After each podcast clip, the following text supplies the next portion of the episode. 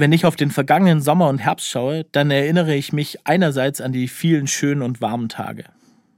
Und andererseits fühle ich mich hilflos, erschöpft und apathisch. Wenn ich die Katastrophen sehe, die sich gleichzeitig auch abgespielt haben, während ich in der Sonne saß. Wenn ich realisiere, was für Auswirkungen der Klimawandel jetzt schon hat. Und manchmal frage ich mich dann auch, wo ist eigentlich Gott bei der ganzen Sache?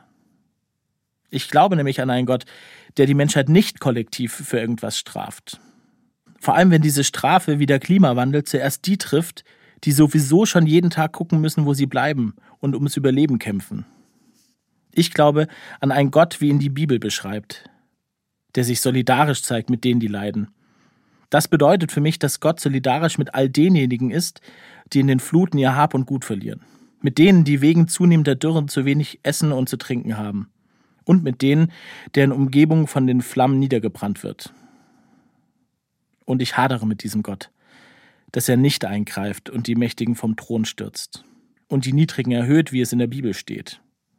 Dass Gott eben nicht einfach die Klimaerwerbung stoppt und für gerechte Verhältnisse sorgt.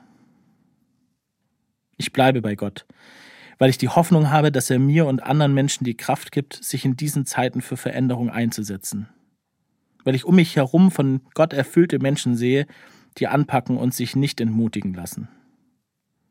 Und wenn es stimmt, dass Gott vielleicht nur unsere Hände hat, um etwas zu verändern, dann sind das doch schon ganz schön viele.